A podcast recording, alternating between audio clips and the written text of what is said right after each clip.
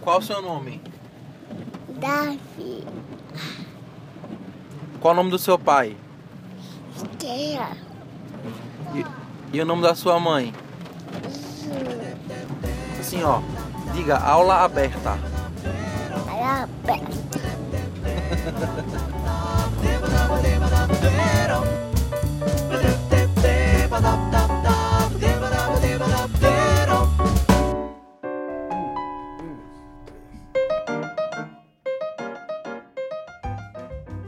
Fala galera, aula aberta no ar. Então, eu queria falar com vocês sobre as cinco coisas que eu aprendi com meu filho, né? Para quem não sabe, eu tenho um filho de dois anos, o nome dele é Davi, e assim, desde que eu me tornei pai, eu acho que eu mudei muito, e mudei, eu acredito que para melhor. E aí eu acabei aqui separando cinco pontos, ou, ou, melhor, né, as cinco principais coisas que eu aprendi com ele. Evidentemente que essa lista ela, ela poderia ser muito maior, mas eu, eu acho que 5 é um número legal e, e deve, dar o impacto necessário que eu quero que esse podcast dê. A primeira coisa que eu anotei aqui foi estar sempre em segundo plano. É, quem aqui tem filho sabe muito bem que normalmente as vontades do seu filho, por mais é, por mais estranhas ou, ou menores que é que elas sejam, vão sempre ficar acima das suas vontades. Isso aí vai desde lugares onde você quer sair, que tipo de programação você quer ver na televisão, ou que tipo de comida você quer comer no restaurante, etc. E que em todo caso isso não é ruim porque você está fazendo para o seu filho, né? E aí, assim, entender que aquilo que de repente não era o que você queria, mas é o que vai deixar ele mais feliz, aí você acaba fazendo de coração.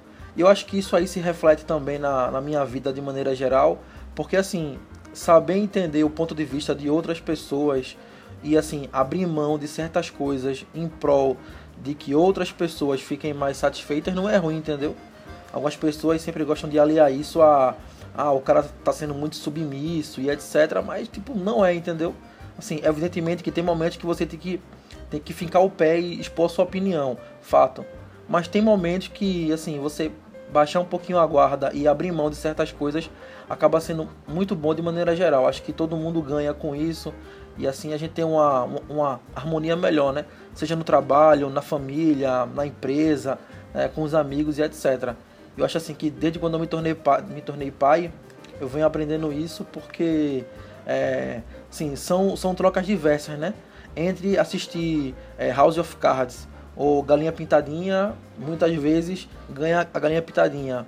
Entre e comer um churrasco ou almoçar num self-service que fica mais fácil para poder escolher a comida para Davi comer, acaba indo pro self-service e tal. E assim, é a vida, né?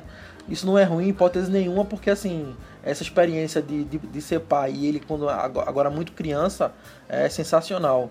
Assim, eu tenho aproveitado cada momento e, e assim, tá passando muito rápido. Essa é a parte ruim de tudo. O segundo ponto que eu anotei aqui foi o seguinte: nunca é tarde para sermos criativos. Muita gente assim tem esse bloqueio com criatividade. Assim, eu particularmente nunca tive esse, esse problema de, de criar, entendeu? Eu, eu sempre eu sempre assim, desde muito novo, é, já tocava instrumentos e tal, já escrevia música, poesia. E assim, o fato da criatividade sempre teve muito ligado na, na minha vida, desde sempre, de maneira geral e, até hoje. Mas tem pessoas que têm esse bloqueio com, com criatividade, sacou? De, de criar, de brincar, de inventar. E quando você tem um filho, velho, assim, isso morreu, né? Porque você tem que inventar histórias, sabe? Cabanas, é, naves espaciais, aviãozinhos, navios, barcos piratas e tal. E isso é massa porque isso estimula muito a sua criatividade. Tem uma brincadeira que Davi sempre gosta aqui que é da caverna. Ele pega três almofadas aqui do, do sofá da sala e faz uma, uma caverna, né? E entra, mamãe, caverna, papai, caverna e tal, e sabe. E você tem que entrar na brincadeira porque ele faz questão que você entre. É, no, no sábado agora mesmo com Juliana, ele tava brincando de, de sapo. Queria que ficasse, ficasse acocorado e fazendo rabbit, rabbit. E tinha que ficar, entendeu? Papai, abaixa aqui, mamãe, abaixa aqui. Isso eram tipo, sei lá, seis e meia da manhã, sete horas da manhã e tal. Então, assim, é, para quem não é muito criativo, acho que ter um filho pode ajudar, né? Claro, tem os custos aí envolvidos, mas assim, é você tem que ser criativo, sabe? Para contar história, para criar, para poder explicar, para poder entrar junto no universo, porque sim, tem que participar. é, tem que estar tá sempre junto, sabe? Tem que ser o, o super-herói quando tem que ser, tem que ser o vilão quando tem que ser, tem que ser o, o cavalinho quando tem que ser, o robô, sabe assim? Então, uma coisa que eu aprendi muito foi é, ser criativo, né? Assim, ser ainda mais, né? E acho que pra mim, que sempre foi um cara assim, sempre sempre ligado à, música, à, arte de maneira geral, assim, trabalhar isso com meu filho é, é muito bom.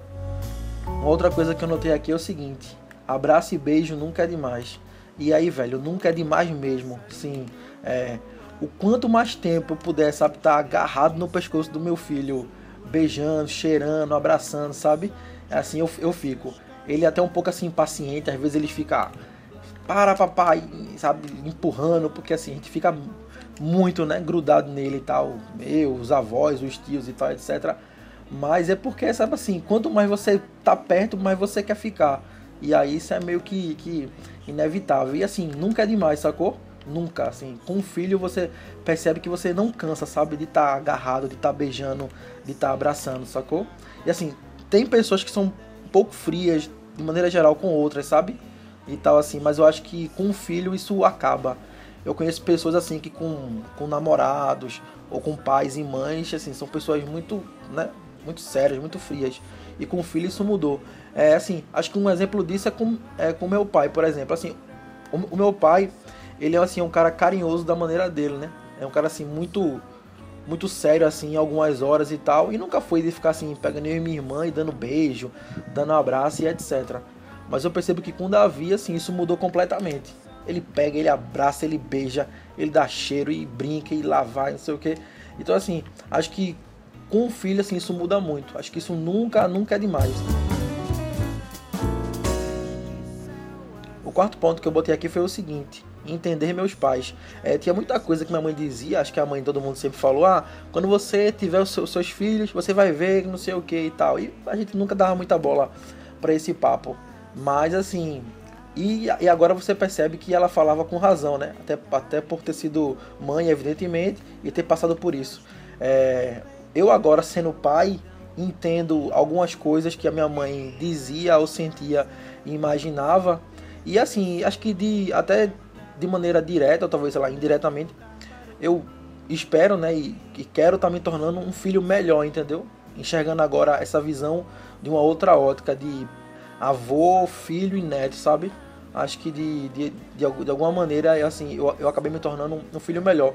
Não que eu não fosse um filho ruim, é evidente que não, eu, eu acho né, que eu sempre fui um bom filho, mas acho que depois de Davi eu consegui, sabe assim, ser melhor, sabe? Eu não sou perfeito, mas eu acho que eu dei alguns passos, sabe? Eu subi alguns níveis para chegar onde, onde realmente, assim, um filho tem que ser para um pai ou para uma mãe. E acho que Davi é um grande catalisador disso tudo. E o quinto, por último, velho, é que assim, eu quero aprender mais, né? Davi tem só dois anos aí, tem uma estrada longa pela frente aí, vai vir ainda a fase da, da pré-adolescência, ali a fase da adolescência e, enfim, né? Só Deus sabe o que vai acontecer daqui para frente. Mas eu espero ser um pai muito presente, que eu possa, sabe, estar tá ajudando, aconselhando, participando e que ele também confie em mim como um amigo mesmo, pra gente poder criar muita coisa junto, participar, escrever muita história junto.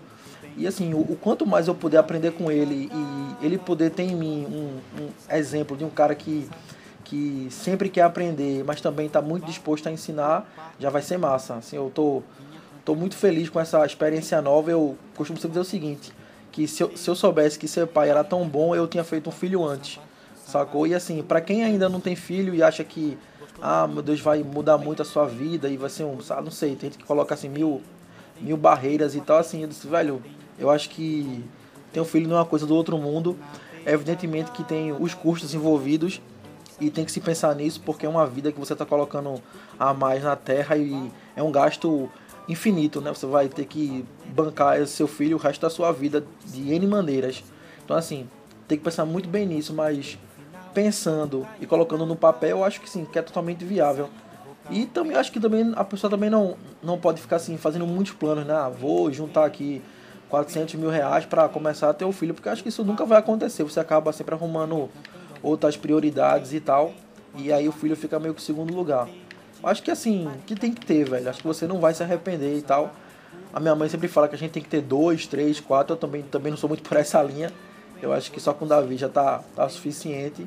Mas também quem quiser ter dois, três, eu também na, nada contra. Então, galera, eu acho que é isso. Eu queria só dividir com vocês aqui um pouquinho a minha experiência como pai. Eu espero que vocês tenham curtido aí e tal. Eu vou tentar aumentar a frequência dos podcasts, tentar fazer algo semanal, mas devido à correria tal, nem sempre é possível. Mas aí é isso. Obrigadão por quem chegou até o final aí. Valeu por tudo, um abraço, fiquem com Deus, valeu.